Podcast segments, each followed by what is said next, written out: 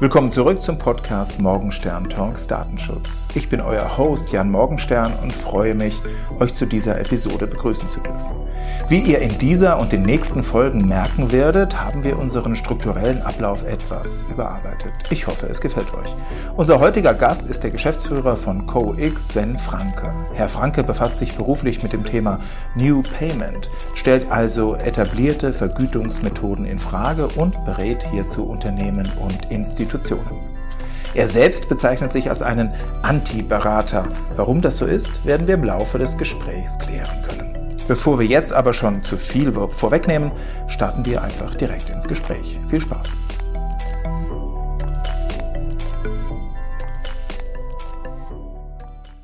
Die berühmt-berüchtigte, äh, noch relativ leichte Frage, die ich auch einsteuern kann ähm, am Anfang, die ist die, äh, wer sind Sie und warum sind Sie heute hier?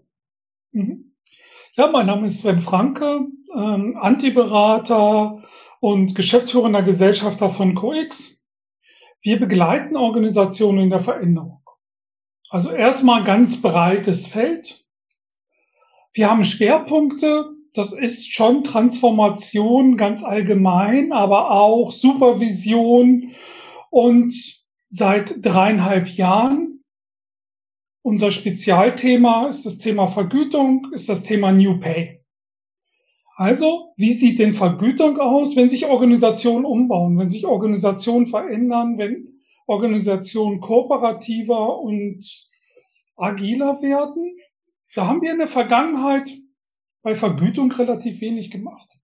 Und das clasht jetzt in, in einigen Organisationen und wir unterstützen diese Organisationen ihr eigenes Vergütungsmodell selber zu entwickeln. Also so von der Pike auf mit einem freiwilligen Team, also auch ein Tabubruch dabei. Wir lösen das Thema aus HR raus und geben es in die Organisation. Mit Freiwilligen, die Lust haben, an dem Thema Vergütung, in Klammern ihrer eigenen Vergütung zu arbeiten. Und das ist extrem spannend. Parallel dazu versuchen wir immer wieder neue Wege zu gehen, auch mit unserer Organisation.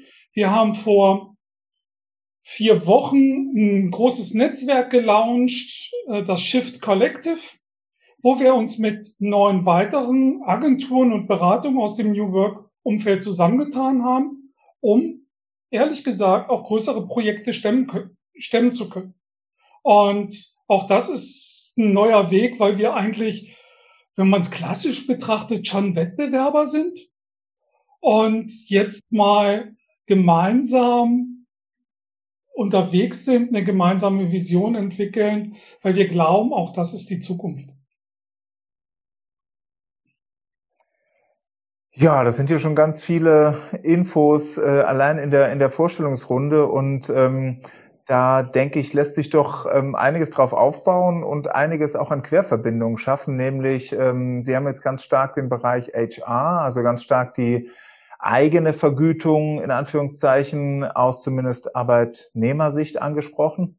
Ähm, ich denke, da wird sich ein bisschen was tatsächlich ähm, auch konstruieren lassen im Hinblick auf möglicherweise Themen, die uns auch relativ verwandt ähm, nicht nur intern, sondern auch extern interessieren, nämlich die Frage, was ist denn eigentlich eine angemessene Vergütung oder ein angemessenes Vergütungsmodell, insbesondere auch für Beraterleistungen, also etwas, wo ich denke, ähm, wo man schon eine ganz relevante Querverbindung wird herleiten können, auch ähm, vielleicht mögliche Überleitungen oder Verwandtschaften aber ähm, auch die Frage, wie man da letzten Endes generell Transparenz reinbringt und überhaupt Vergütungsstrukturen mal so ganz generell und Preisstrukturen, Preiskalkulationen und zukünftige ähm, Vergütungsmodelle generell, ähm, wie man die vielleicht auch herleiten kann. Ich denke, das könnte was sein, ähm, was uns jetzt so ein kleines bisschen auch als könnte ich mir zumindest vorstellen, äh, als, ähm, als Frage über den Weg laufen könnte. Und dann schauen wir mal, was, äh, was wir da dran für ein Gespräch knüpfen. Und an der Stelle würde ich sagen, bin ich mal ganz gespannt auf die erste Frage. Was sind überhaupt die Faktoren einer klassischen Preiskalkulation? Ist das klassische Modell Stunden mal Stundensatz überhaupt noch zeitgemäß? Was für eine spannende Frage. Ähm, ehrlich gesagt bin ich mir da gar nicht sicher. Wir experimentieren ähm, mit ganz vielen Möglichkeiten. Wir experimentieren damit, dass Kunden den Tagessatz selber entscheiden ähm, und so ein bisschen ihre Parameter dranhängen. Andere Kollegen von mir experimentieren natürlich ganz klar mit diesem Thema Wertbeitrag. Und gleichzeitig finde ich das extrem schwierig. Was ist der Wertbeitrag eines Coaching? Was ist der Wertbeitrag einer Supervision? Hm. Ich weiß nicht, ob man es wirklich so festmachen kann. Und nach wie vor greifen wir dann viel auf diese Krücke. Und ich glaube, es ist eine Krücke Tagessatz zurück, ähm, der, glaube ich, den Kunden aktuell noch viel Sicherheit gibt eine Planbarkeit gibt, die immer nach wie vor gewünscht ist. Und mit den Kunden, mit denen wir Experimente machen, merken wir schon, dass es eine Herausforderung ist für die Organisation. Vielleicht auch eine Überforderung. Also wirklich zu sagen, okay, du hast mich jetzt erlebt, du hast uns jetzt erlebt, was ist es dir denn wert? Mhm selbst wenn man, wenn man so ein bisschen Leitplanken gibt und vielleicht einen Mittelwert in die Organisation gibt, ist das natürlich eine Herausforderung. Mhm. Gleichzeitig, die, die es gemacht haben, haben höheres Commitment zum Auftrag. Das muss ich auch sagen. Also die sind sich total bewusst. Sie haben, haben eine Erwartungshaltung an uns, haben aber auch eine Erwartungshaltung an ihre Organisation, was ganz schön ist. Experimente haben Sie jetzt angesprochen, mit denen Sie experimentieren. Experimentieren in welche Richtung? Also wenn Sie sagen jetzt Krücke, das finde ich einen ganz, ganz guten ähm, Ansatz, ähm, Stundensätze oder Tagessätze ähm, als, als Krücke in Anführungszeichen zu bezeichnen. Was bedeutet, das gibt Sicherheit, das ist halt irgendwie das Bekannte, das ist da, aber was sind jetzt dann die Experimente drumherum? Also mh, konkret ähm, würde mich das mal interessieren. Ähm, Wertbeitrag, ja, Wertebeitrag, was ist es wert, selbst letzten Endes bestimmen zu können? Das ist ja durchaus auch eine gewisse Form der, des sozialen Druckes. Das, das gibt's ja immer so ein bisschen, äh, die Experimente oder die, die, die Studien oder, oder Analysen, die ich mal verfolgt habe, wenn man da ähm, an so einem Sonnenblumenfeld vorbeigeht und da kann jeder sich die Sonnenblumen nehmen. Ähm, die wenigsten schneiden da was ab, ohne Geld reinzuschmeißen, ähm, obwohl man nicht muss. Insofern ist die Frage, was sind denn jetzt aber tatsächlich die, ähm, die wirklichen Experimente, die man da oder die Faktoren, äh, die man da noch reinbringen kann, mhm. Ihrer Meinung nach? Also mhm. ich, ich hätte ein paar im Kopf für unsere sozusagen Querverbindungen zu, okay. äh, zu dem Thema Beratung, ähm, aber das ist ja schon fast ein bisschen speziell, Datenschutz, IT-Recht, ne? also diese Dinge generell, wo man sagt, das sind jetzt so Konstellationen, wo wir üblicherweise konkurrieren mit ganz klaren ähm, ja, ähm, Aufteilungen, Stundensatz, Tagessatz, ganz klassisch, äh, mehr oder weniger auch große Kosten, die sich da auftürmen, mehr oder weniger intransparent. Klar leistet man irgendwie eine Stundenaufstellung, aber ja Gott, äh, am Ende des Tages ähm, ob das jetzt wirklich transparent ist für den Kunden oder einen Mehrwert schafft für den Kunden, ob der Mehrwert berücksichtigt ist. Aber was sind denn wirklich so die, die Faktoren, die man da noch irgendwie einfließen lassen kann, Ihrer Meinung nach? Ja, und da, da sehen wir schon, also auch an Ihrem Beispiel sehen wir schon, wie herausfordernd das ist, da wirklich hinzuschauen und vielleicht auch mit dem Kunden in die Diskussion zu gehen und zu sagen, okay, wir haben jetzt, lassen, lass uns auf den letzten Monat zurückschauen. So, was, was ist denn die Leistung? Wir wissen, was es Stunden ist, das können wir gerne auf den Tisch legen, aber was ist denn dir die Leistung eigentlich wert? Also wirklich in eine Diskussion zu gehen. Und auch bei diesem Beispiel, das ich angeführt habe, dass der Kunde den Tagessatz entscheidet. Das ist ja so ähnlich.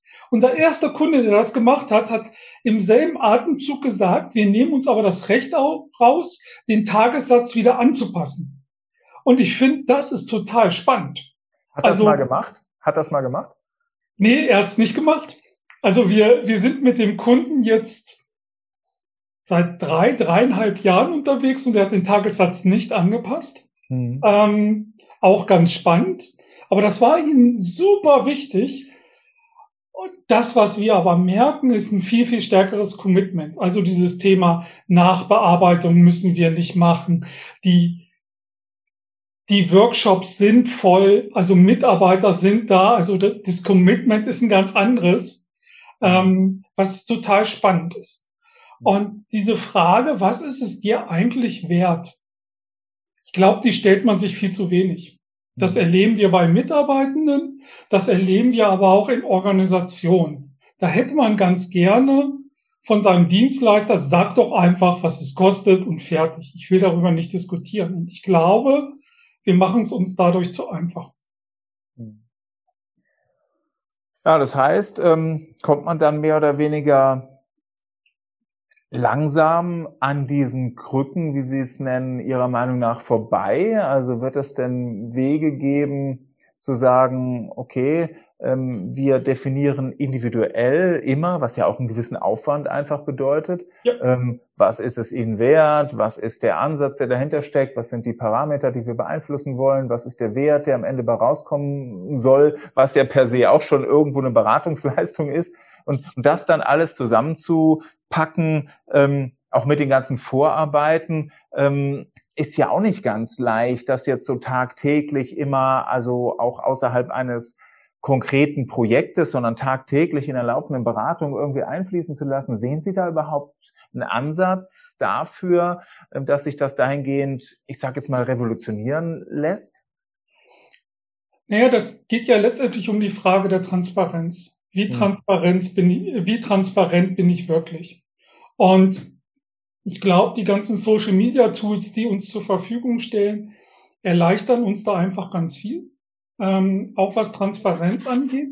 Und gleichzeitig, wenn ich auf diese Projekte schaue mit freiwilligen Teams, die sind eigentlich nicht kalkulierbar, weil man dieses freiwilligen Team am Anfang nicht kennt und gar nicht weiß, wie lang dieser Weg ist. Hm. So das Ziel ist klar, es soll irgendwie ein neuer Vergütungsbestandteil rauskommen oder eine gesamte Vergütung rauskommen.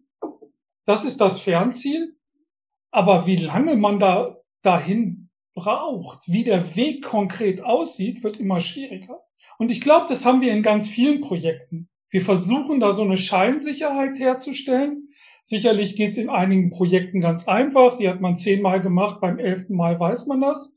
Aber wir haben ganz viele Projekte, die sowohl für die Organisation neu sind, als auch zum Teil für uns neu sind. Und dann wird spannend.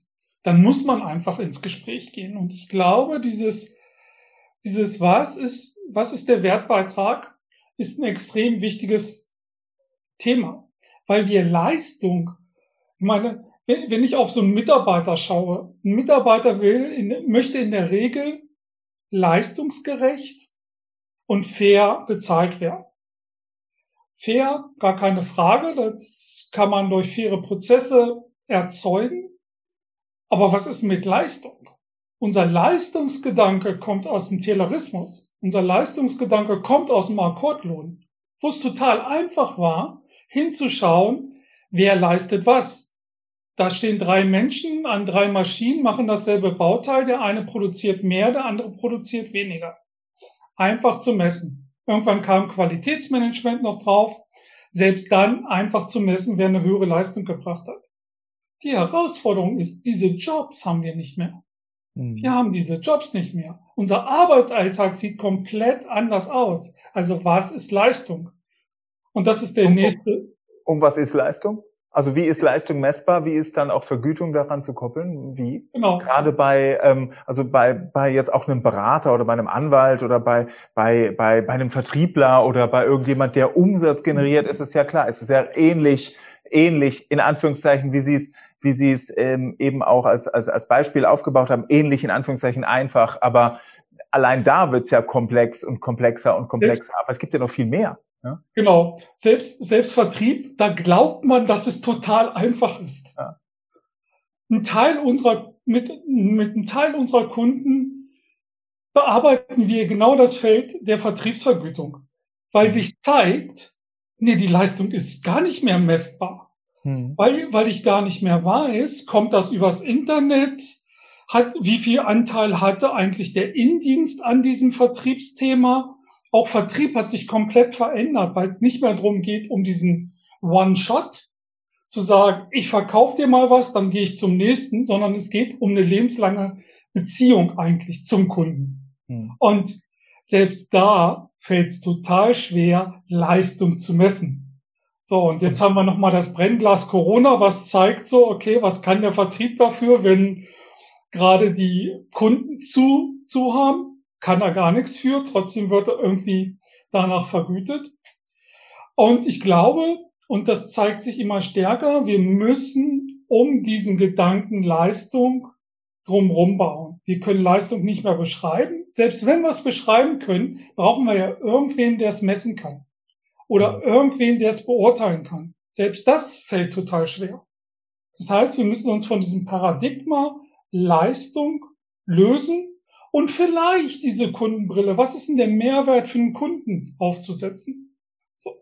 Und da arbeiten wir mit Organisationen dran und es ist total spannend, dass alle gerne Leistung vergütet hätten, aber immer weniger Leistung beschreiben können.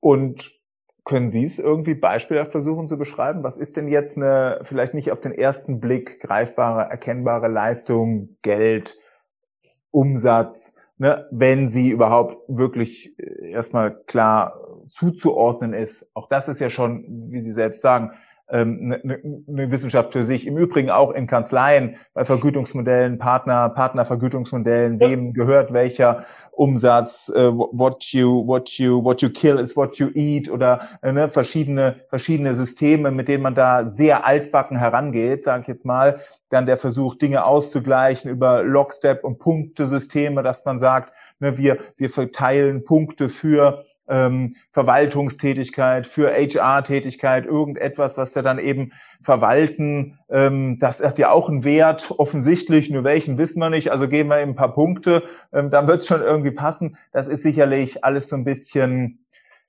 aus einer anderen Zeit, sage ich jetzt mal.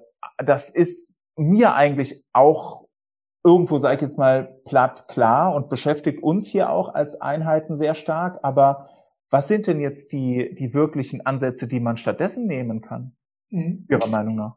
Mhm. Also ich finde ganz spannend, alles das, was Sie beschrieben haben, ist ja eigentlich Business-Theater, was gespielt wird. Also es gibt keinen Mehrwert für den Kunden, eigentlich auch keinen Mehrwert wirklich für den Mitarbeiter, sondern wir tun so, als würden wir Business machen. Wir tun so, als würden wir intern Leistungen verrechnen und es bringt gar keinen Mehrwert. Unser Blick ist zu sagen, okay, lass uns doch das Ganze mal von deinem Kunden ausschauen. Dein Kunde bezahlt diese gesamte Organisation. Oder die Gesamtheit der Kunden bezahlt diese Organisation. Der bezahlt jedes einzelne Gehalt. Und mit dem Kunden erwirtschaften wir ein Gewinn. Und was gibt denn dem Kunden Mehrwert? Vielleicht ist es ja gar nicht höher, weiter, schneller. Vielleicht ist es auch mal Nein sagen. Mhm. Und das ist ein komplett anderer Begriff und damit fällt Leistung erstmal vom Tisch, weil ich zu Leistung sage, okay, es ist ein Wertbeitrag für unseren Kunden. Also was bringt unseren Kunden weiter? Was macht unseren Kunden zufriedener? Welche Probleme lösen wir des Kunden?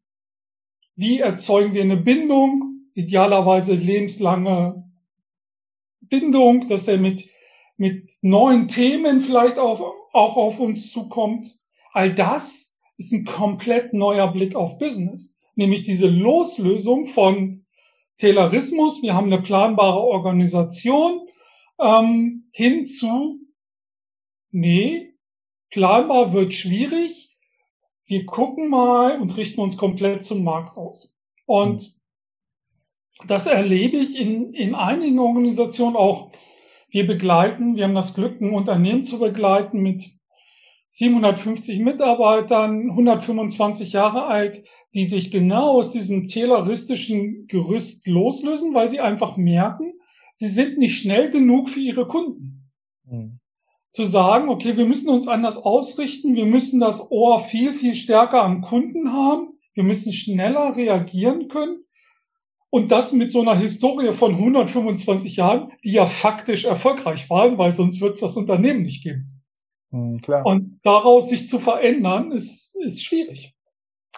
Ah, da bin ich mal gespannt, äh, wie sich die, die Zukunft da weiterentwickeln äh, wird und was es da für Ansätze geben wird. Aber ich denke, wir ähm, werden im Laufe des Gesprächs vielleicht noch ähm, auf das eine oder andere als Idee zurückkommen und vielleicht nochmal die eine oder andere Querverbindung zu dem schlagen können, was wir jetzt schon angesprochen haben. Aber ähm, lassen wir uns doch mal gespannt auf die nächste Frage hören. Bin ich auch mal äh, ganz gespannt, wie sich das möglicherweise mit dem hier noch ähm, weiter kombinieren lässt.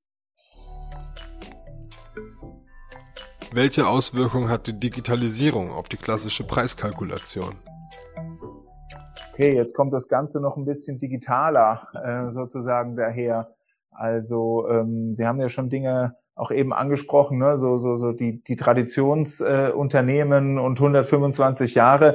Ähm, da hat man ähm, vielleicht noch äh, die Industrialisierung in Anführungszeichen, ähm, auch die war da schon mehr oder weniger äh, durch, aber ähm, jetzt, jetzt noch äh, in Richtung Digitalisierung weiterzugehen, ist natürlich schon eine extreme Herausforderung für das Unternehmen oder für alle Unternehmen an sich. Jetzt daran aber noch die Preiskalkulation nach außen und nach innen, die ähm, Mitarbeitervergütungsmodelle und was auch immer anpassen zu wollen. Ich denke, das ist dann schon fast äh, unmöglich? Fragezeichen. Mhm. Ja, wir haben ja so mehrere Parameter. Wir haben einerseits, und das haben wir auch in, in in der vermehrten Homeoffice-Tätigkeit und in der vermehrten oder der minderten Reiseleistung gesehen, dass plötzlich Tagessätze hinterfragt wurden. Wenn man live hinfährt, sollte es ein anderes Tagessatz sein, als wenn man im Homeoffice steht und von hier aus moderiert. Das war ja schon so ein erster, erster Ansatz, mal zu sagen, so, Warum ist, warum sollen das unterschiedlich sein? Also was? Mehr oder weniger?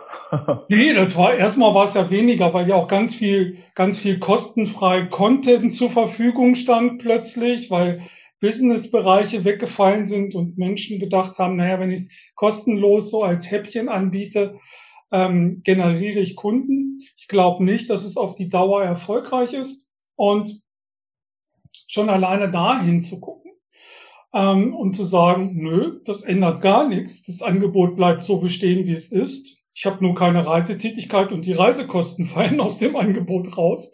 Finde ich eigentlich ähm, logisch, ja, finde find ich extrem logisch. Alles andere fände ich jetzt extrem unlogisch, muss ich sagen. Ja, ja.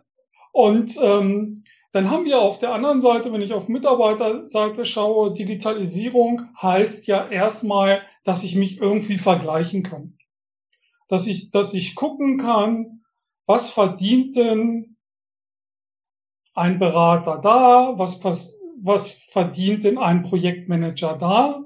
Und ich habe vermeintlich, kriege ich eine Sicherheit so, ah, ich bin gut bezahlt oder ich bin unterbezahlt. In der Regel, ich bin unterbezahlt. Ähm, das macht natürlich was mit diesen ganzen Prozessen. Das macht was mit Organisationen. Ähm, wo gehören wir dazu?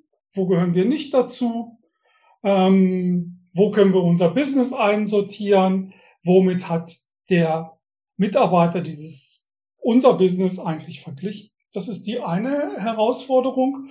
Und ich glaube, dieses ganze Thema Transparenz und Vergleichbarkeit kommt, ist einfach massiv gestiegen. So. Ich kriege so viel Informationen, aber auch, ehrlich gesagt, so viel Einschätzung was ein Dienstleister kann und was ein Dienstleister nicht kann, über Bewertungsportale und Co., dass sich dadurch, glaube ich, eine gute Einsortierung ergibt, auch was Tagessätze angeht. Ähm, und gleichzeitig darf man nicht vergessen, dieses Thema Tagessätze ist so, da steckt ja mehr hinter. Also was was vermute ich auch an Leistung. Günter Dück ähm, sagt immer so schön, halte keine Keynote unter dreieinhalbtausend Euro, weil die wird scheiße und das hat nichts mit dem Inhalt zu tun. ja, klingt, klingt nach einer soliden Preiskalkulation, aber irgendwo ist es nachvollziehbar. genau, genau. Das, das hat nämlich erstmal gar nichts mit einer, mit, mit einer soliden Preiskalkulation zu tun. Aber die Erfahrung zeigt, da wird viel zu viel dran rumkritisiert, wenn sie zu günstig ist. Mhm. So, und Kino darf man ja nicht vergessen. Man steht da und sagt seine Meinung. Das muss nicht die Meinung des Publikums sein. Und ich finde, dass das, das sollte man mal mitnehmen und sagen, okay, für was stehe ich denn eigentlich? Also was ist denn auch mein Preis? Und die, und die Frage ist ehrlich gesagt nicht trivial. Was ist denn mein Preis?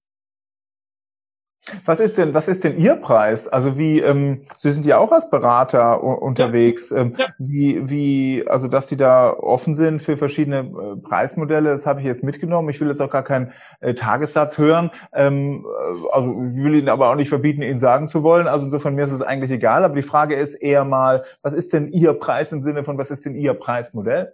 Mhm, mhm. Also das, was uns totale Freiheit gebracht hat, ist, dass wir sehr, sehr transparent haben, und zwar hier an der Wand, was unsere Organisation im Monat braucht. Ähm, das macht, ehrlich gesagt, hat uns das ziemlich frei gemacht. Äh, so eine Vorstellung zu haben, eine ganz klare Zahl zu haben, okay, das muss hier irgendwie jeden Monat reinkommen oder das darf hier jeden Monat reinkommen. Das ist, glaube ich, der Punkt. Und wie sieht die Preiskalkulation aus? Ganz ehrlich arbeiten wir total breit. Wir machen auch Workshops mit, mit Hospizen zum Beispiel. Da würden wir am liebsten gar nichts nehmen und das kostenfrei machen. Und gleichzeitig wissen wir inzwischen, dass denen das gar nicht recht ist, sondern mhm. die entscheiden. Die entscheiden, was ist auch da, was es ihnen wert ist, beziehungsweise was sie sich leisten wollen. Und das ist ein total schönes Gespräch. Das erste Mal, als das einer zu uns gesagt hat und hat gesagt so, nee, ich verstehe das vollkommen, dass sie es kostenfrei machen, machen wollen. Aber uns ist es dann nichts wert. Mhm. Würden Sie auch sagen, dass das stimmt, die Aussage, was nichts kostet, ist nichts wert? Ja, ich finde, da ist schon eine, da ist schon eine Verknüpfung da. Also dieses, nehmen wir an, man bietet eine kostenfreie Veranstaltung an. Da sieht man alleine schon Anmeldezahl und Teilnehmerzahl eine Riesendifferenz. Warum ist das so? Also warum melden sich doppelt so viele an, wie dann kommen? Allein wenn man das, wenn ich da mal kurz einhaken äh, darf, wenn man sich das im Moment mal vor Augen hält, äh, wie viel äh, kostenlose Webinare in Anführungszeichen überall durchs Internet, über irgendwelche, ich sage jetzt mal, sozialen Medien beworben werden, ähm, wo ich mich tatsächlich auch teilweise frage, ähm, was da wirklich eigentlich alles dahinter steckt. Aber wie sehen Sie es denn? Was steckt denn da dahinter? Ich kann Ihnen sagen, wir haben letzte, letzte Woche auch ein kostenfreies Seminar gemacht, weil wir was getestet haben. Wir haben mit einem, mit einem Team an neuen Gedanken gearbeitet und wir wollten diesen Gedanken testen. Und es war sehr spannend. Wir haben, wir haben das veröffentlicht und haben gesagt, hey, wir hätten gerne Menschen aus dem Personalbereich, die sich das mal angucken, die uns Feedback geben. Wir hatten sehr, sehr viele Anmeldungen. Und wir haben aber ein Gate eingebaut und haben gesagt, okay, du kannst dich bewerben und wir informieren dich in, innerhalb von sieben Tagen, ob du dabei bist. Und das war ganz spannend. Das hat nämlich dafür gesorgt, dass wir 25 Leute eingeladen hatten und 24 Leute da waren. Hm. Und das war auf zwei Tage aufgeteilt, zweimal drei Stunden, also auch ein ganz schönes Invest. Ähm, und wir haben komplett die Leute über die beiden Tage gehabt. Und ich glaube, das ist so ein bisschen diese, dieser, wir hatten, wir hatten Sinn dahinter. Also der Sinn war klar. Wir wollen was testen. Wir wollen jetzt hier ni nichts verkaufen, sondern wir wollen einfach einen Gedanken testen, an dem wir vier Monate äh, im Untergrund sozusagen gearbeitet haben und wollten damit rausgehen. Und dieses, dieses Thema kostenfrei sonst finde ich extrem schwierig. Hm. Ja, geht mir ähnlich. Ähm, und wenn man sich das auch mal nochmal vor Augen hält, was Sie da auch wirklich ähm, als Erfahrung eben wiedergegeben haben, die Anmeldungen, da ist man halt einfach mal ganz schnell angemeldet, macht ja nichts, dann geht man nicht wieder hin. Das ist also, das ist ja wirklich ähm, eigentlich vielfach auch eine Augenwischerei und ähm, von daher fehlt es halt auch in jeglicher Verbindlichkeit und das ist ja. natürlich noch etwas, glaube ich, was niemand so richtig ähm, weiterbringt. Die ähm, Aussage, die Sie noch ähm, auch mit Blick auf Digitalisierung und so weiter gebracht hatten, also auch die Frage vor allen Dingen, ähm, was ist denn eine Leistung wert? Ähm, und das nehme ich jetzt bis jetzt eigentlich mal so als maßgebliche Aussage von Ihnen als Experte mit. Äh, man muss den Wert einer Leistung bestimmen. Und wenn man sich jetzt eben dann nochmal die Frage, mit, mit wem auch immer bestimmen, alleine, vorgeben, kooperativ, ähm, mhm. auf, auf mhm. Augenhöhe, egal, aber mhm. es kommt ja offensichtlich immer darauf an, was ist der Wert? Was mhm. ist der Wert der Leistung? Welcher mhm. Wert steckt da drin? Für wen ist er wie auch immer zu definieren? Ja. Aber wenn man sich das nochmal vor Augen hält und sich dann zur Digitalisierung nochmal bewegt, dann ist doch jetzt die Kernaussage eigentlich, und das stütze ich voll und ganz mit meiner Erfahrung, auch mit meinem Ansatz äh, bei uns intern hier, ähm, also intern im Sinne von Beratungsleistungen, die da bei uns dahinter stecken. Warum soll ich denn einen anderen Wert, wenn ich nun mal dieselbe Zielsetzung habe, definieren, unabhängig von der Frage oder abhängig von der Frage, ob ich das jetzt über ähm, irgendein Videokonferenztool von zu Hause aus oder aus einem ähm, äh, 50-stockigen Hochwer Hoch Hochhaus äh, in New York äh, oder ob ich das letzten Endes aus, ähm, ja, aus der Eifel, ähm, aus, äh, aus, aus, aus einem maroden Bürokomplex äh, sozusagen, äh, was weiß ich denn, wo auch immer, äh, rüberbringe. Es geht hier um die Leistung und den Wert ja. der Leistung und dann kann es ja ganz offensichtlich überhaupt gar keinen Unterschied machen, wie ich das jetzt transportiere, mit welchen Mitteln ich das ähm, auch geht ja schon fast in die Wahl der Arbeitsmittel jetzt rein, mit welchen ja. Mitteln ich das erziele, diesen Wert, dann, ähm, dann nehme ich auch mal mit, ähm, wird da kein Unterschied gemacht. Und das sehe ich auch genau so. Warum soll es denn billiger sein, wenn man jetzt sich nicht bewegen muss oder darf, ähm, das, was dem Kunden oder dem Auftraggeber dann ja zugutekommt, sind und, und auch der Umwelt sind die eingesparten äh, Reise, Reisekosten und äh, CO2-Ausstoß und weiß der Geier was, aber ähm, so vom Grundsatz die Leistung und der Wert, der bleibt ja derselbe. Ja, mhm. das nehme ich mal tatsächlich mit an der Stelle ganz zentral und ähm, das finde ich jetzt auch ähm, deckt sich sehr stark mit ähm, mit mit dem wie, wie sich das auch in, in meiner mehr oder weniger laienhaften äh, Wahrnehmung so darstellt, ähm, denn das kann ich auch nicht verstehen, warum das einen anderen Ansatz ähm, ja verdienen sollte. Aber Insofern mal eine ganz interessante erste sozusagen äh, Fragerunde und ich denke, so grob ähm, wird es jetzt mal Zeit sein für ein, ein kleines bisschen äh, Zusammenwürfeln von mehr oder weniger sinnhaften Fragen. Dazu haben wir ja diesen, diesen, diesen Sinnfragenkombinator für die ähm, Zuhörer, ähm, die das jetzt ja nun nicht sehen können. Und ähm, ja, Sie, Sie können es jetzt so, ein bisschen über die, äh, über die Kamera sehen, aber ansonsten könnten Sie es auch noch viel besser sehen, denn dann würden wir uns jetzt mehr oder weniger gegenüber sitzen und dann sehen Sie hier zwei Stapel. Ähm, und diese zwei Stapel, die sind mehr oder weniger so aufgebaut. Also der eine Stapel enthält irgendwelche Jetzt muss ich mal selber gucken. Ähm, grundsätzlichen Einleitungen und der andere Stapel enthält äh, mehr oder weniger abrundende ähm, Schlussvokabeln und das muss man jetzt ein kleines bisschen als Kontext mal sehen und von daher okay. ähm, ich mische jetzt noch mal ordentlich durch den einen Stapel, den blauen. Ich denke, das ist hoffentlich auch der, mit dem ich anfange und dann fange ich mal an das passt jetzt tatsächlich, zufälligerweise, ist die digitale Transformation. Und jetzt mische ich hier mal weiter und ziehe, ist die digitale Transformation absolut wirkungslos? Fragezeichen. Ich kann nichts dafür. Ihre Frage. Super. Ich, ich finde die, Fra find die Frage schön, weil sie eigentlich doch ganz, ganz viel beinhaltet. Ähm, wenn man auf so einige digitale Themen schaut und digitale Prozesse schaut, findet viel statt. Ich gieße die alten Prozesse jetzt in, in ein digitales Kleid. Und dann stimme ich dem Statement total zu. Ist total sinnlos.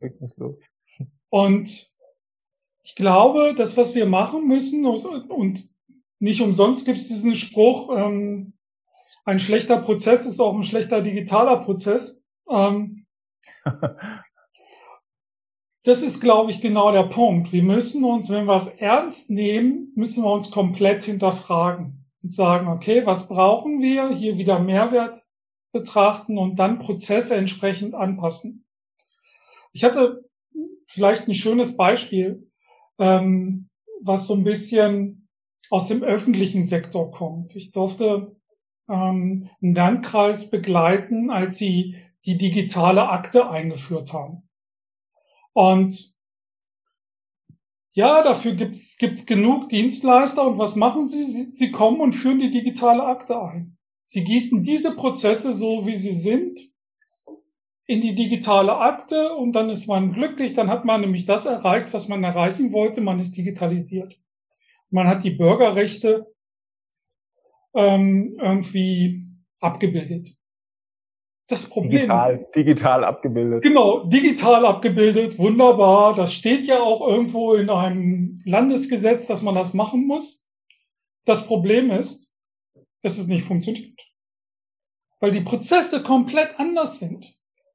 Und wenn man, wenn man vielleicht ein schönes, schönes Beispiel, bisschen tiefer reingegruft, wenn man so ein Bauamt nimmt, dann kann man sich vorstellen, wie, was so ein Bauamt für Akten hat. In dem Fall hatte der Landkreis zehn Kilometer Akten. So. Und, also alleine das Bauamt. Und, naja, jetzt scanne ich so einen Bauantrag ein mit den ganzen großen Dokumenten, die plötzlich so klein sind und die Mitarbeiter können nicht mehr arbeiten, weil sie keine Hardware haben, weil sie keine, kein Know-how haben, wie sie jetzt, wenn die Akte nicht mehr auf dem Tisch liegt, damit arbeiten können. Das heißt, Prozesse müssen komplett hinterfragt werden. Das Ganze muss aufgerollt werden. Wenn das gemacht wird, Digitalisierung super. Ich meine, wir sitzen hier auch gerade virtuell zusammen. Perfekt. Und es funktioniert super. Das ist, glaube ich, der wichtige Punkt. Digitalisierung hat Zukunft, wenn wir uns die Zeit nehmen, die Prozesse, die dahinter sind, zu hinterfragen. Ja, ja. Also nicht einfach nur, ich sage jetzt mal, digitalisieren in Anführungszeichen, ähm, nicht einfach nur eine Webcam anschalten, das alleine ist noch keine Digitalisierung und auch nicht nur alles einscannen oder in irgendwelche ähm, super tollen Projektmanagement-Tools ähm, reinpressen, sondern ja. sich eben vor allen Dingen auch die Frage stellen, wie man es sonst auch gemacht hätte oder hätte müssen vielleicht, ist der Prozess als solches, ist der überhaupt noch tauglich? Das heißt, man kann doch durchaus vielleicht auch die digitale Transformation oder die Digitalisierung nochmal als so eine Art hinterfragen oder als so eine Art ja, wie soll ich sagen, Test, ähm, ja, Probe aufs Exempel im Hinblick auf ganz herkömmliche, auch ganz Oldschool-Prozesse betrachten und sich dann die Frage stellen, kann ich das jetzt mit einer Schreibmaschine schreiben? Kann ich das mit Word schreiben? Kann ich das in Office 365 abbilden oder kann ich das äh, komplett weiter virtualisieren? Aber die Frage ist, das nehme ich jetzt tatsächlich auch mal so mit, ist dann das, was da dahinter steckt, unabhängig von dem, in was, in welchem Tool, in welchem Umfang ich es abbilde und digitalisiere, ist das überhaupt noch sinnvoll? Ja. Was kann ich ja. weglassen? Also was kann ich weglassen und was kann ich schlanker machen? Ja. Ich meine, viele von uns nutzen Apple-Produkte. Apple hat keine Handbücher. Mhm. Eigentlich aus einer klassischen Sicht nicht vorstellbar.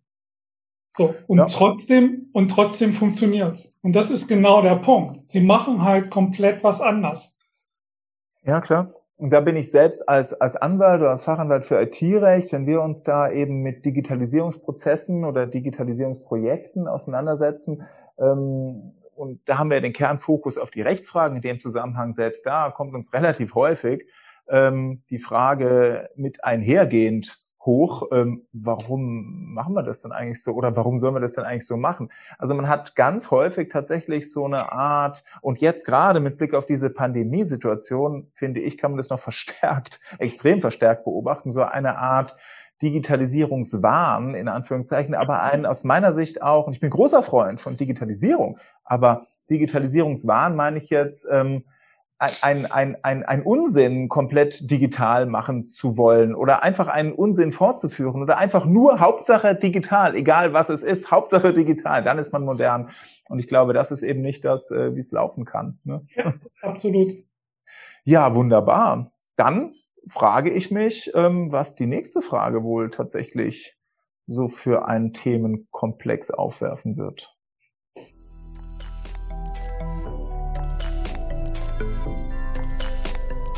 Das war der erste Teil mit unserem Gast Sven Franke. Unser neues Format, das ich im Intro ja bereits erwähnt hatte, sieht übrigens vor, dass jeder Block unseres Podcasts mit einer Frage aus dem Morgenstern Sinnfragenkombinator endet. Die erste Frage daraus habt ihr ja jetzt samt Antwort gehört. Gebt uns doch gerne Feedback. Wie findet ihr den Kombinator als Tool? Am besten vernetzt ihr euch mit mir auf LinkedIn. Einfach nach Jan Morgenstern suchen, wie man's spricht. Ansonsten wäre es das für heute gewesen und ich denke, wir haben einen ganz guten Einblick in den Gedanken hinter dem Thema New Payment bekommen können und den werden wir dann auch in den nächsten Folgen noch etwas mehr vertiefen. Noch kurz ein Hinweis in eigener Sache. Durch die neue Struktur, die ich eingangs schon erwähnt hatte, haben wir nun endlich auch einen regelmäßigen Veröffentlichungsplan. Immer am 1. und am 15. eines Monats wird zukünftig eine neue Episode Morgenstern Talks Datenschutz erscheinen. Es würde uns also freuen, wenn wir durch diese Regelmäßigkeit sporadische Hörerinnen und Hörer zu Stammhörern machen können. Am besten abonniert ihr unseren Podcast beim Streaming-Anbieter eures Vertrauens. Wir hören uns also in zwei Wochen. Bleibt gesund, bis bald und bis dann.